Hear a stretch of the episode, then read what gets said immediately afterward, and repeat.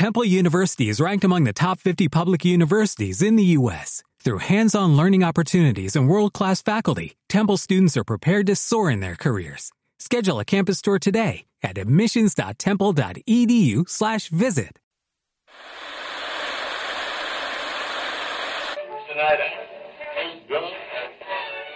I'm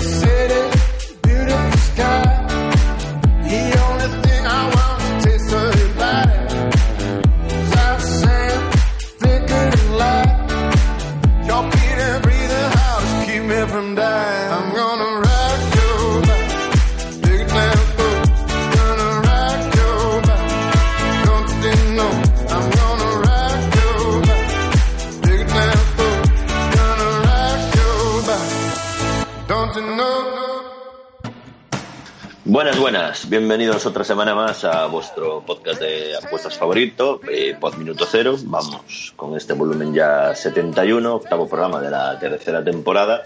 Y bueno, tenemos más o menos el menú habitual, sin grandes sorpresas. Eh, repasaremos esta jornada 10 que se viene de la Liga Santander. Eh, pincharemos un poquito de, en el hueso de la, de la Liga 1-2-3, aunque ya sabéis que esta semana ha habido, ha habido, está habiendo partidos de Copa entre primeras, segundas y evidentemente también influye un poco en la información de los equipos y los jugadores. Y esta semana volveremos a tener una sección de diván porque nos han mandado una preguntilla.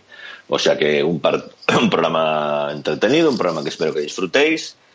Y muchas gracias por el apoyo que nos estáis dando a través de redes sociales. Y nada, vamos ya con todo esto y nos vamos ya con la Liga Santander. So tell me now, when every star falls from the sky and every last heart in the world breaks. Oh, hold me now, when every ship is going down, I don't feel nothing when I hear you say, it's gonna be okay.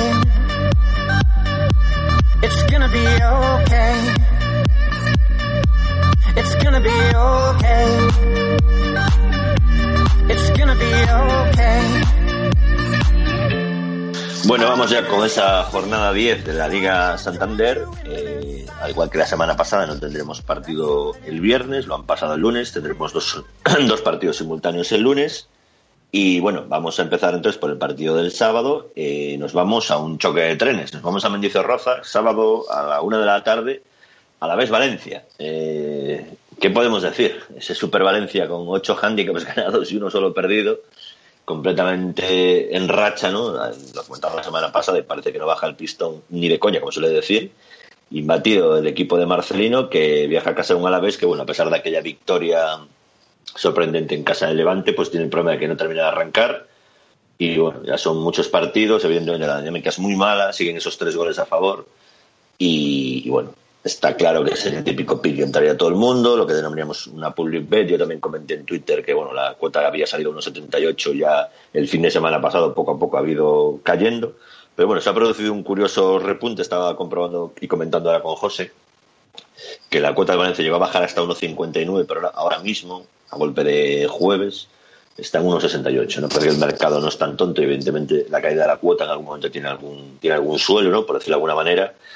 Y bueno, vamos a ver porque cosas más raras han visto. Eh, desde aquí un saludo a la- al amigo al amigo John, que nos comentaba también que a City era, era impepinable entrar a la vez. No me extraña, me parecería un cuotón, aunque ya no está en City medio. Estamos hablando de que a la vez anda por cuota seis y pico. Y nada, eh, parece muy public bet, pero ya sabéis que yo de estos partidos no me fío. Y bueno, ahora mismo el handicap en 0,75, menos 3,75 para Valencia. La línea de gol en dos y medio, la verdad es que la, racha goleadora de Valencia es brutal. Es difícil, ¿no? Realmente, ¿en qué momento va a dejar de meter tantos goles, no? Son datos brutales. O sea, ha anotado en los últimos partidos no ha bajado de tres goles por partido. O sea, es, es muy difícil saber en qué momento esto está bien calculado, ¿no? Ahora mismo parecería incluso una línea baja, ¿no? La de 2,5. Pero claro, la baja eficacia del Alavés pues es un choque ahí, bueno, entre eso, un, equipo que está siendo muy over, un equipo muy under, bueno, lo han puesto en dos y medio, sabéis que a veces las líneas quedan así, en el ni para ti ni para mí, y vamos a ver qué pasa. El Valencia segundo, a cuatro puntos del Barça, todavía no sabremos si, tendrá capacidad para luchar por la Liga, pero está claro que es grandísimo candidato como mínimo a meterse en Champions, y el Alavés, pues que, bueno, que quiere sumar y que con el nivel que hay este año abajo en cuanto a puntuación, pues bueno, está tan solo cuatro puntos de Leibar y realmente puedes hacerlo mal durante muchas jornadas y aún estar en una, en una zona en la que te puedes salvar. Nada, lo dejo de vuestra mano. Yo creo que el partido va a estar bien, es interesante y veremos si salta una sorpresa o el Valencia sigue con su carrera incansable. Dejamos ya el partido de la una y nos vamos al partido de las seis y media. Diréis, ¿por qué el de las seis y media? Pues porque los han cambiado. Porque Tebas fue tan inteligente que, que programó un partido en Sevilla a las cuatro y cuarto y después de haber tenido el resultado de alguna que otra insolación y algún que otro ataque de calor en, el estadio de en el estadio del Pizjuán, pues nada, la han mandado directamente a la noche. Con lo cual el sábado tendremos fútbol hasta las doce y cuarto de la noche, casi la una de la mañana. Eh, lo dicho, no hay partido a las 4, nos vamos al partido a las seis y media y vamos al Wanda, que parece que se está acostumbrando a jugar en sábados los partidos el Atlético de Madrid, y partido partidazo, Atlético de Madrid-Villarreal.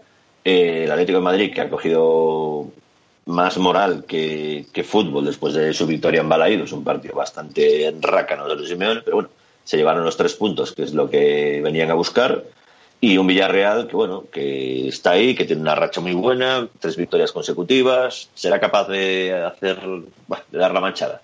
El mercado parece que no lo pone la línea de handicap Atlético de Madrid menos uno la línea de gol 2,5 porque bueno el Atleti tampoco está siendo este año una virtud en cuanto a goles está viendo ahora el, el balance 14-5 Black está muy bien atrás la verdad y el Villarreal pues bueno unos números un poco mejores pero tampoco muy altos y, no sé qué deciros. Es que creo que el Atleti va a pinchar muy pocos partidos en el Wanda, pero es que el Villarreal baja un poco el rendimiento fuera de casa. Difícil de decir algo, ¿no? Parece un partido claro para el Atleti, pero cuando te pones un handicap menos uno, ya te obligas a ganar de dos. Y ya veis lo mal que lo pasó el Atlético Madrid con el Málaga y, lo que le cuesta. Con ciertos partidos. Jugó muchísimo mejor contra el Barcelona.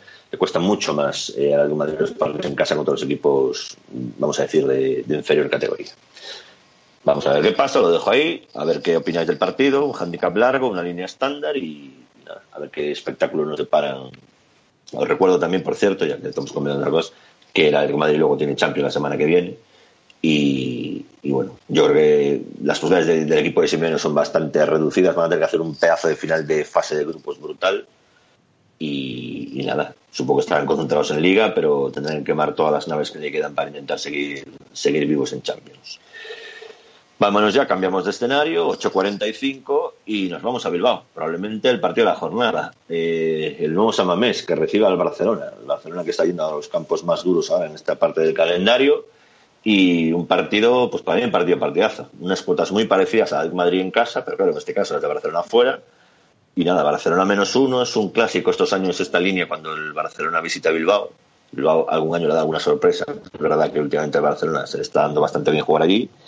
Y bueno, la línea de gol en tres. La línea de gol en tres porque bueno, el Barça sí que está marcando ya buenas líneas ¿no? de gol. Está, solo han encajado tres goles, pero están marcando una media de tres goles por partido. Y además es que la defensa del Atlético es una defensa bastante flojita. Todos los problemas que está teniendo el Atlético probablemente sean más por, por, los problemas atrás, como demostró en el partido del Málaga. Eh, no sé, creo que a lo mejor apuestas a, goles del Barcelona serían interesantes. El nivel del Atlético es muy malo atrás. Yo creo Barcelona va a poder marcar seguro. La duda es, bueno, si meterse en un over del, no sé, goles del Barcelona o en el handicap, puede ganar 0-2. Difícil. Eh, bueno, yo creo que partido equilibrado, me refiero en cuanto a las cuotas, las líneas muy bien puestas. Difícil tomar una decisión, pero bueno, sí que, sí que va a ser muy raro que el Barcelona no, no note un par de golitos y ya, marcando un par de goles va a ser complicado aunque no sea el partido, pero bueno, puede ganar 1-2, anda la cosa ahí ahí un partido para, para ojos avizores. Partido interesante y seguramente el, más interesante de la jornada.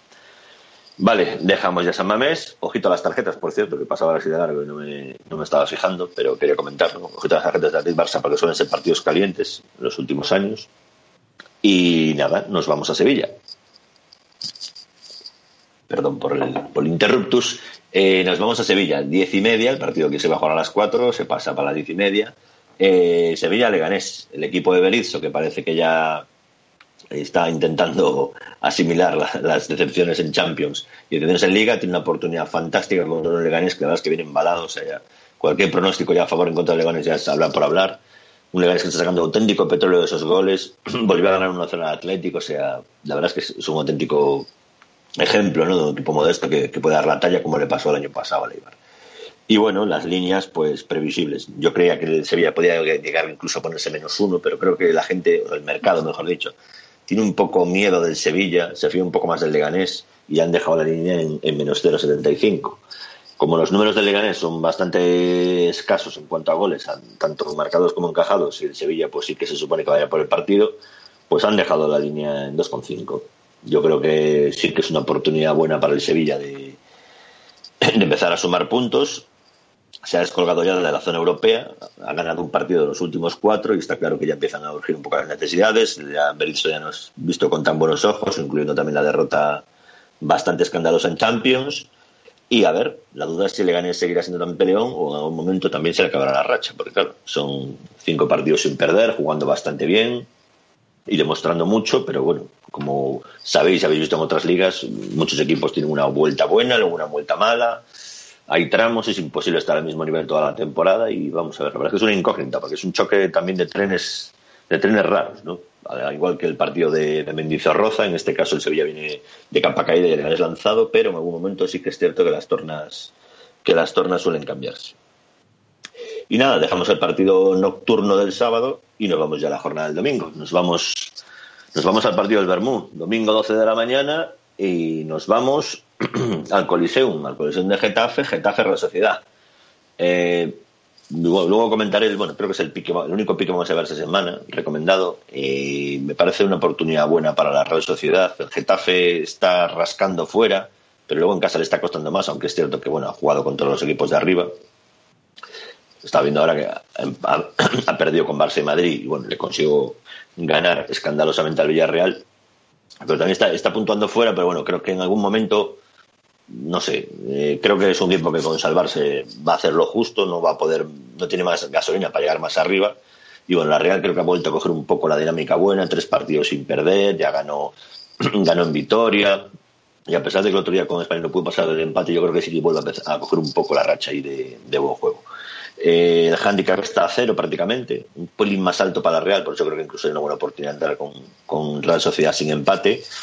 Y la línea de gol en dos y medio. La verdad es que la Real está eso, en fase goleadora, aunque bueno, el otro día tan solo pues hecho un empate a uno con el español. Y el Getafe pues está más rácano, más culto en sus partidos y ya sabes lo que pasa en todas estas cosas. Las casas tiran la línea por el medio y que sea lo que Dios quiera a ver qué nos separa el partido de, Getafe, pero bueno, creo que ya recomendaré que me parece una oportunidad para, para quien quiera entrar con la Real.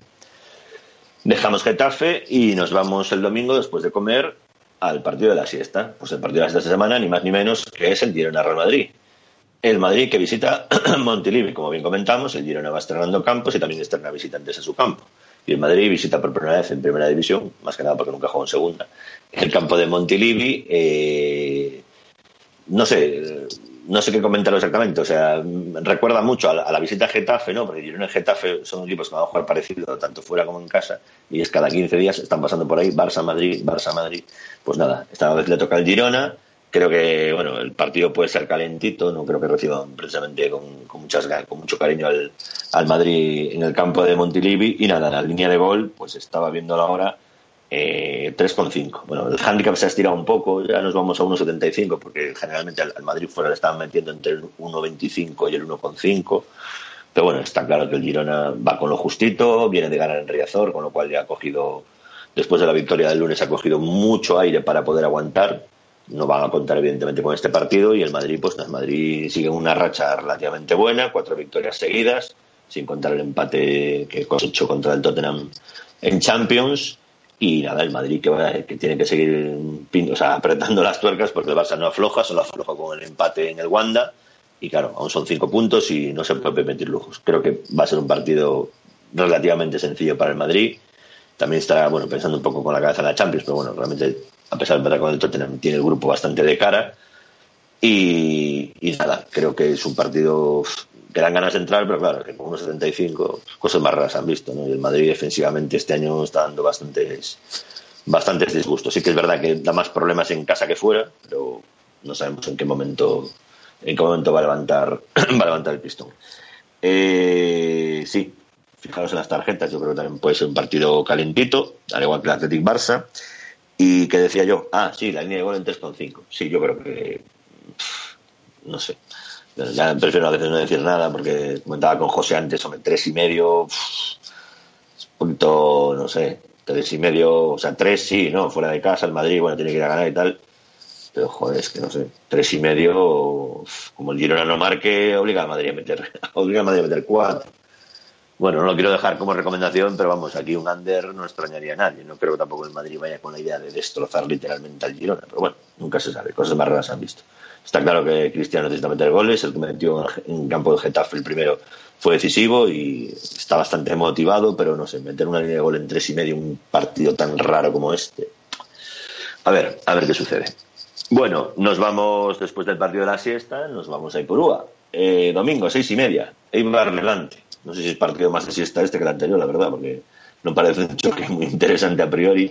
Pero bueno, eh, nada, el Eibar que además viene de perder con el Celta en la Copa del Rey, el Eibar que está en una dinámica muy negativa, no ha ganado ninguno de los últimos cinco partidos, a pesar de ese empatito ¿no? con, con el Deportivo en casa. Y nada, el Levante que eso, que, está perdiendo la gasolina también de, de- de los primeros partidos, cuatro partidos también sin ganar. También le está costando ya, evidentemente no iba a seguir el ritmo de Valencia, pero ni del Villarreal, pero le está costando ya seguir con, con fuerza en la competición. Y nada, cuota par estándar, el Eibar a cuota par, el empatito y la victoria de Levante aproximadamente en cuota, en cuota 4, 4 y algo. Vamos, lo habitual en estas competiciones. Y por supuesto, si no vamos a estar en la línea, pues la de siempre. Dos equipos que marcan pocos goles, dos equipos que encajan, bueno, la media, ¿no? De estar en la zona de la tabla en la que están, pues nada, la línea de gol en 2.25 y a vivir. ¿Qué puedo decir? Los mercados de goles son muy complicados y este más. Daban, darían ganas de entrar un under, pero difícil meterse con tanto lío. Tiene pinta, no lo voy a negar, pero no sé, 2.25 no es una línea tan interesante para meterse. Nada, dejamos Ipurúa, eh, dejamos Ipurúa, estaba yo viendo ahora sí que la Ibar tiene la semana que viene Derby Vasco, dejamos Ipurúa y nos vamos al partido de las 8.45, el partido, íbamos a decir estrella, de, del domingo, porque el del Girona es a las 4 y cuarto, pero bueno, en horario estelar han puesto esta semana el Málaga-Celta. Vaya partido, vaya partido. Eh, ¿qué, ¿Qué os puedo contar?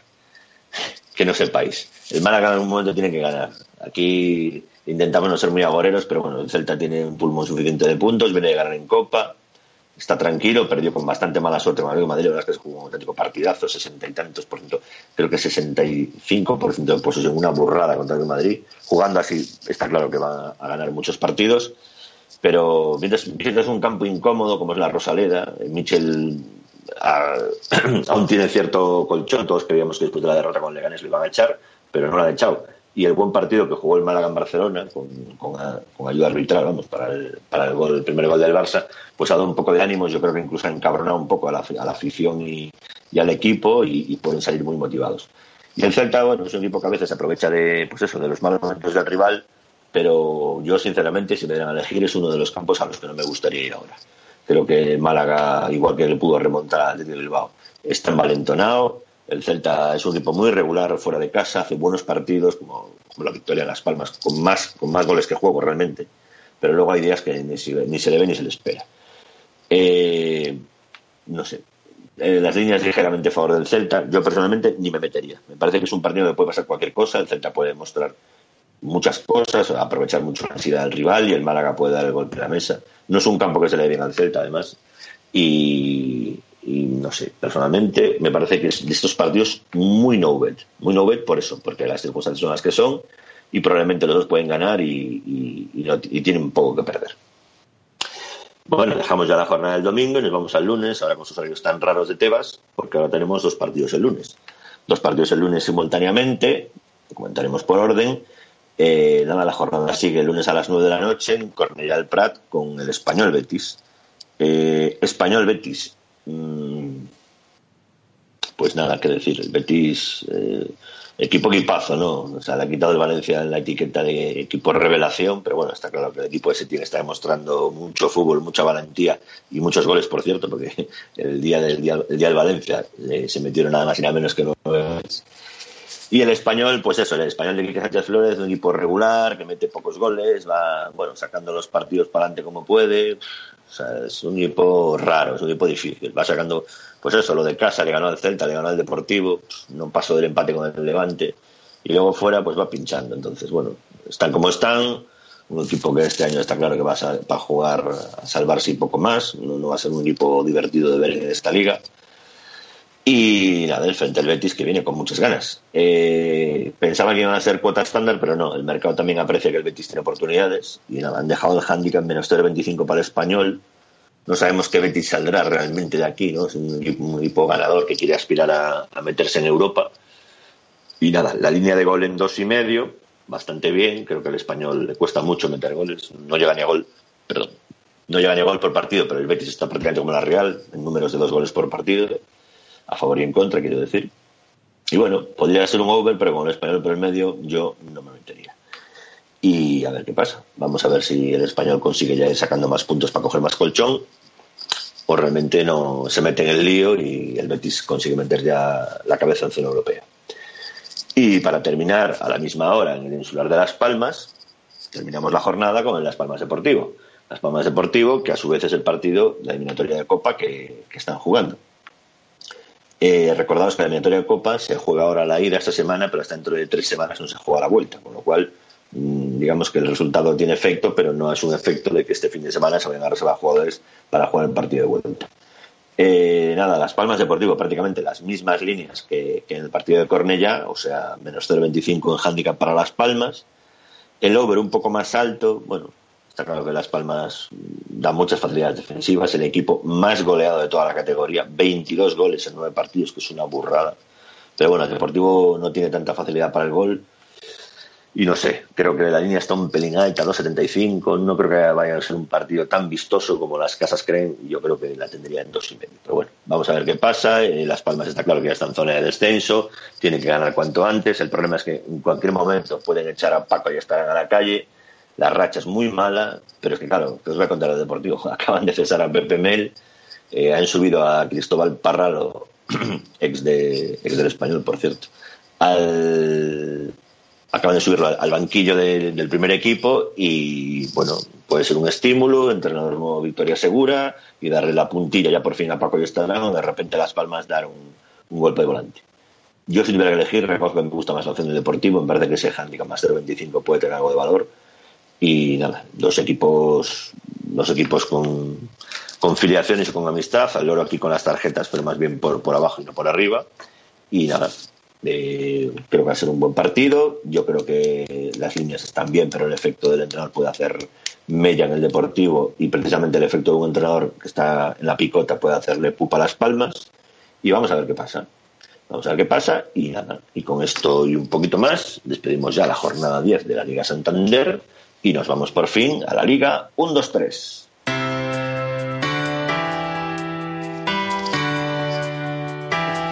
Yo sé que estás ahí, eh, imaginando cómo despertar si no puedes sentir.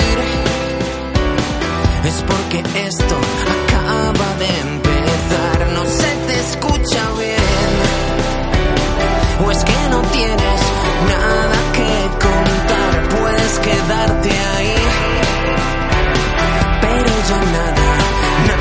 será igual porque te mira, ella te mira. Si la llevas a bailar. Bueno, vamos ya con esta jornada 12 de la Liga 1-2-3. Como bien sabéis, los equipos de segunda habían estado inmersos esta semana en la, en la competición Copera. Y nada, eh, comentaros así por encima, pues destacar, por supuesto, ese Cádiz Rayo del sábado a las 7 de la tarde, partido con, con chicha y con salsa en las gradas. Eh, el líder Osasuna esta semana viaja a Tenerife, una, una, salida complicada. Y bueno, por lo demás, ya sabéis, una liga una 1-2-3 muy apretada, tres equipos, perdón, ocho equipos en tres puntos, desde los Asuna primero hasta el Numancia octavo. Y bueno, por abajo las cosas más o menos claras, el Sevilla B le va costando, Albacete parece que arranca, Lorca y Córdoba que cada vez están más cuesta abajo y, y vamos a ver qué pasa. Zaragoza, que parece que intenta meterse ya en la zona de arriba, pues recibe ya el viernes a la cultural. Y poco más, creo que los partidos interesantes, pues eso, comenté el Cádiz Rayo, el Tenerife Osasuna y el Granada, que parece que por fin ya está cogiendo velocidad y coge ritmo, cinco victorias en los últimos seis partidos de Granada, que recibirá el lunes al Lorca. Parece el partido más claro y difícil de ver, por cierto, una cuota tan bajita en segunda división. Esa y la del Sporting, que recibe la Almería, y el Sporting, que también está junto con Granada en la zona por intentar ya ir pescando al sorprendente Lugo, que ahora mismo, junto con los Asuna, son, son los líderes de la tabla. Creo que no hay así muchos más partidos de interés, a ver qué, qué sucede con el derby, perdón, con el derby, bueno, sí, con el derby de, filiales del domingo por la mañana entre Barça B y Sevilla B, y, poco más. Eh, nada, a ver qué pasa con, con los equipos de arriba, a disfrutar un poquito de esta categoría. Y ahora, después de este, esta pasada rápida por la Liga 1-2-3, nos vamos también al diván. Ooh, nah, nah, yeah. Don't act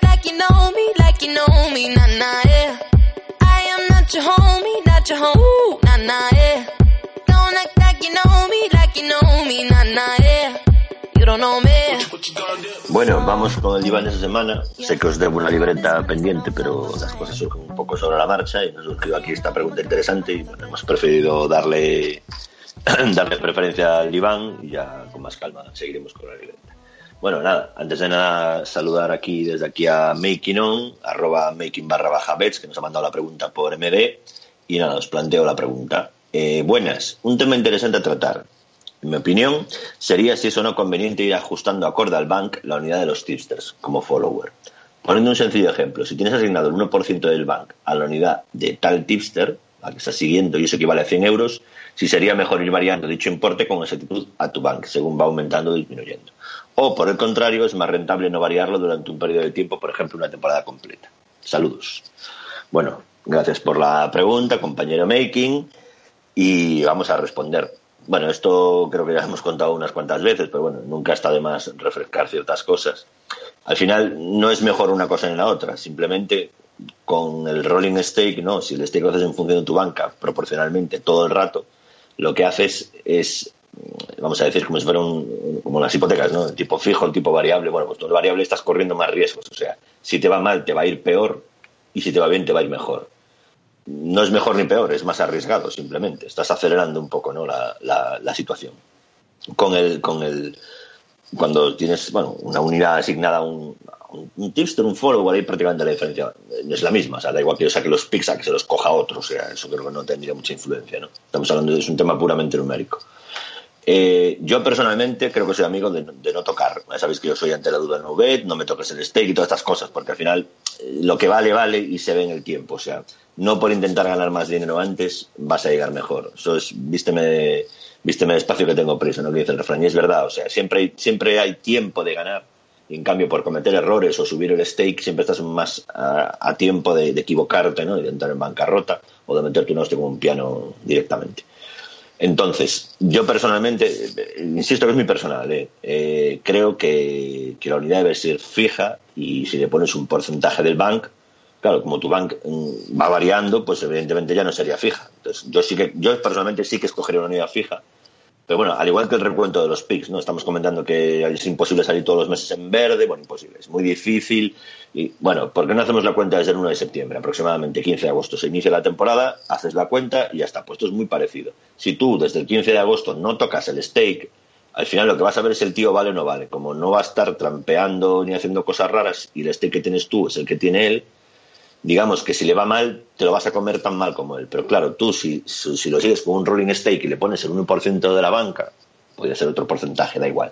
Y a ese tío ese año le va muy mal, a ti te va a ir peor incluso, porque como lo has puesto variable, vamos a decir que has aumentado un poco el riesgo. Entonces, en ese caso, yo creo que es el variable sería, ¿cómo decirlo? El variable sería cojonudo si supieras que vas a ganar. Claro, si yo sé que voy a tener una racha buena, una temporada buena, que voy a sacar un 7, un 8%, le meto eh, stake variable proporcional a la banca y sé que voy a ganar mucho más. Pero claro, ¿quién sabe eso? Entonces, al ser un sistema más arriesgado, digamos que es un sistema muy optimista, es un sistema que cuenta con que tú vas a ganar. Es como esta gente ¿no? que se dedica a comprar tips, te dicen, bueno, pues este mes, esta es mi cartera y voy a ganar objetivo no sé cuántas unidades, pero ¿cómo objetivo? O sea, no sabes ni lo que te va a pasar. tendrías que tener calculado, mejor que un objetivo de ganancias, un soporte de pérdidas, que es hasta cuándo puedo perder, cuál, si un tío me entra una racha roja, cómo lo puedo sostener, porque al final el problema es que casi todo el mundo hace igual. Los followers se montan carteras, los followers cogen y le asignan una unidad de stake a cada tipster y luego van cambiando de stake o de tipster según los resultados de cada mes. Un tío muy bueno puede tener un mes muy malo, no pasa absolutamente nada, pero tú ya o le has tocado el stake o lo has quitado de tu cartera entonces, mientras la ponderación es una cosa muy bonita, hemos hablado mil veces, déjame una guía para ponderar, o sea, no hay ninguna guía. Esto es un problema muy personal porque es la decisión en dónde metes tú los huevos, en la misma cesta, en varias cestas o en cestas separadas. Entonces, la ponderación suena muy bonito, pero es una decisión muy personal y muy calculada. Y siempre recomiendo calcular soportes por abajo y no andar calculando objetivos de unidades.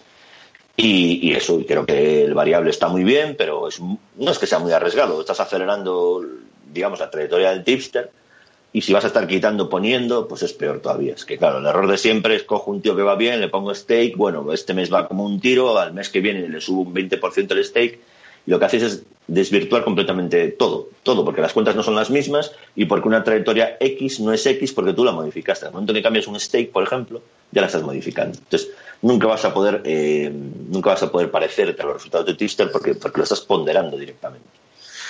Y, nada, creo que, bueno, es mi opinión, obviamente. Yo soy más amigo de no tocar, de no tocar de stake. Eh, puedes hacer el porcentaje sobre la banca a día 15 de agosto, ¿no? fijar una unidad que sea proporcional al bank y, cambiarlo al año siguiente, por ejemplo. Pero eh, la gente trabaja con muchas prisas, a la gente cuesta verlo con calma. Quieren acelerar, pasan muchas cosas, quieren hacer muchos cambios y cuando van mal, lo peor es que creen que cambiando cosas lo van a arreglar y no lo arreglas, simplemente lo cambias. Entonces, es como si estás jugando a las cartas, yo qué sé, a los que sabéis jugar al tuto, al mus. Eh, llevas unas buenas cartas, o sea, llevas unas malas cartas y de repente dices, mm, bueno, voy a jugar con otras cartas. Bueno, en el momento que cambias cartas, ya no es la misma partida. O sea, no puedes hacer pensando, si hubiera sacado tal carta, si hubiera arrastrado, si hubiera tirado órdago. Es que estás cambiando cartas, estás cambiando el juego completamente. Entonces no puedes hacer comparaciones, porque en el momento que cambias eso, cambia completamente el escenario. Yo creo que está bien la idea del, del, stake, bueno, del rolling stake, ¿no? Del stake variable en función de la banca, pero creo que, no sé, o lo haces muy tímidamente, decir, bueno, creo que entre todos voy a tener una rentabilidad esperada del 5 y los sub, pero es como así, no sé, es que las prisas por ganar son muy, muy malas consejeras y creo que aquí la gente le gusta más, le gusta mucho pensar en verde, pero luego no es lo que sucede. Entonces, creo que aún hablaba el otro día con, alguien que me decía que, se habían fundido este mes todas las ganancias del mes anterior. Normal, claro, si has tocado algo y encima las trayectorias de los tips se han cambiado, pues te lo fundes todo. Es que al final, aunque la gente no termine a veces de verlo, realmente esto es todo varianza, pum, pum, pum, va para un lado, va para el otro, y el problema es que siempre el enemigo siempre está ahí que te va comiendo poco a poco es el payout. Entonces, por mucho que hagas para un lado o para otro, a base de, sacar picks, picks, picks sobre un, pagando una comisión del 3, 4, 5%, para estar siempre en verde tienes que desviarte al lado bueno y que encima el payout que no está de tu lado, o sea, esa parte de beneficio que se va a las casas, no te coma. Entonces, queréis hacer, o sea, creo que hay gente que quiere hacer maravillas con, con, con muy poca cosa. Y nada, creo que, bueno, es mi visión, por supuesto, del, del asunto. Creo que es mejor andar con los pies en el suelo no caer en las tentaciones de tocar nada, sobre todo porque no por cambiar algo os va a ir mejor. Y eh, los stakes muy moderaditos, muy bien pensados, puede ser variable, pero bueno, variable, digamos, mínimamente, ¿no? Creo, en mi opinión. Y, nada, creo que eso, cada cosa con sus unidades bien hechas debería ir para adelante. Y nada, cualquier duda que tengáis, también os recomiendo muy mucho, por cierto, ya para terminar, hacer simulaciones. La gente tiene la manía de estar con el rollo ludo, de estar ahí metiendo pasta para pasar la tarde, pero si te lo tomas de una manera seria y profesional, siempre la alternativa de no meter ni un duro, hacer simulaciones un tiempo marcado, yo que sé, dos, tres, cuatro meses, decir, pues me monto esta cartera, voy a empezar con ellos y voy a apostar gominolas, o si queréis céntimos de euro, me da igual, churri, steak, lo que sea. Vais viendo la evolución y diréis, joder, pues mira, la verdad es que me fue bien. Si hubiera utilizado steak real, me hubiera de puta madre. Pero es mejor todavía la sensación de decir, hostia, menos mal que no metí pasta porque me hubiera pegado una hostia como un piano. Entonces, ojo con eso, creo que siempre hay tiempo de simular y si has escogido bien tu cartera y son buenos tipsters, ya tendrás tiempo más adelante de aprovechar los beneficios. Pero por querer hacerlo rápido y querer ganar mucha pasta, lo normal es que te hosties, porque la probabilidad siempre está en tu contra. Entre la probabilidad y el payout es muy difícil sobrevivir. Y nada, no os doy más la chapa con el tema, creo que el tema es interesante, daría para debate, pero bueno, os doy mi punto de vista. Y nada, con esto y poco más, pues ya nos vamos despidiendo. Eh, José, venga, vamos con la música. Eh, vamos despidiéndonos ya de este podcast 71 y nada, pues esperemos que hayáis pasado un buen rato en nuestra compañía. Eh, os comento que nada, que la semana que viene pues volveremos con el podcast y nada se tuerce. Que tendremos noche de Halloween el martes para miércoles, Champions League. Y nada, que espero que lo disfrutéis y pasarlo bien. Y si os quiere, pues seguiremos aquí. Un besito para todos y hasta luego.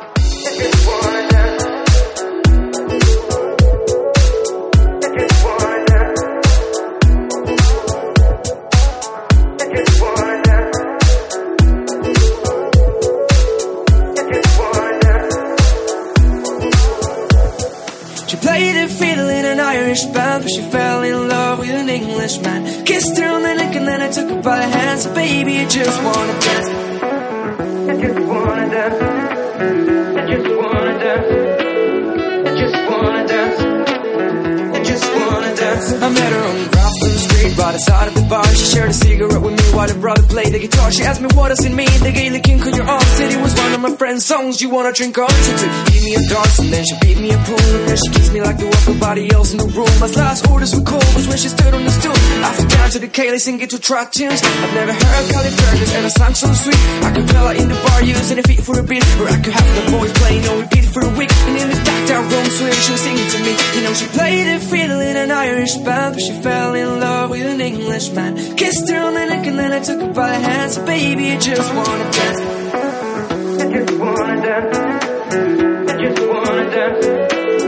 I just wanna dance. I just wanna dance. Hospital open and it's closing time. I was holding her hand, her hand was holding mine. A cold boat smell of smoke, whiskey and wine. Lungs with the cold air of the night. I dropped on the street by the side of the bar. She shared a cigarette with me while her brother played the guitar. She asked me what does it mean, the Gaelic king on your arm. Said it was one of my friend's songs. You wanna drink on? Took give me a dance and then she beat me a pool. And then she kissed me like there was nobody else in the room. My last orders were cold was when she stood on the stool. Down to the Gaelic singing to track tunes. I've never heard Callie Fergus and a song so sweet. I could tell her in the bar using a feet for a beat. Or I could have the boys playing on repeat for a week. And in the dark down room, swear she was singing to me. You know, she played a fiddle in an Irish band, but she fell in love with an Englishman. Kissed her on the neck and then I took her by the hands. So baby, I just wanna dance. I just wanna dance. I just wanna dance. I just wanna dance.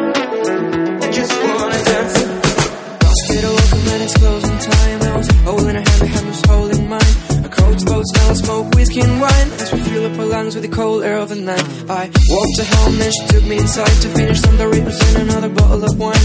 I swear I'm gonna put you in a song that I write about a Galway girl and a perfect night. She played the fiddle in an Irish band, but she fell in love with an Englishman. Kissed her on the neck and then I took her by the hands. So baby, I just wanna dance. I just wanna dance. I just wanna dance. I just wanna dance. I just wanna dance.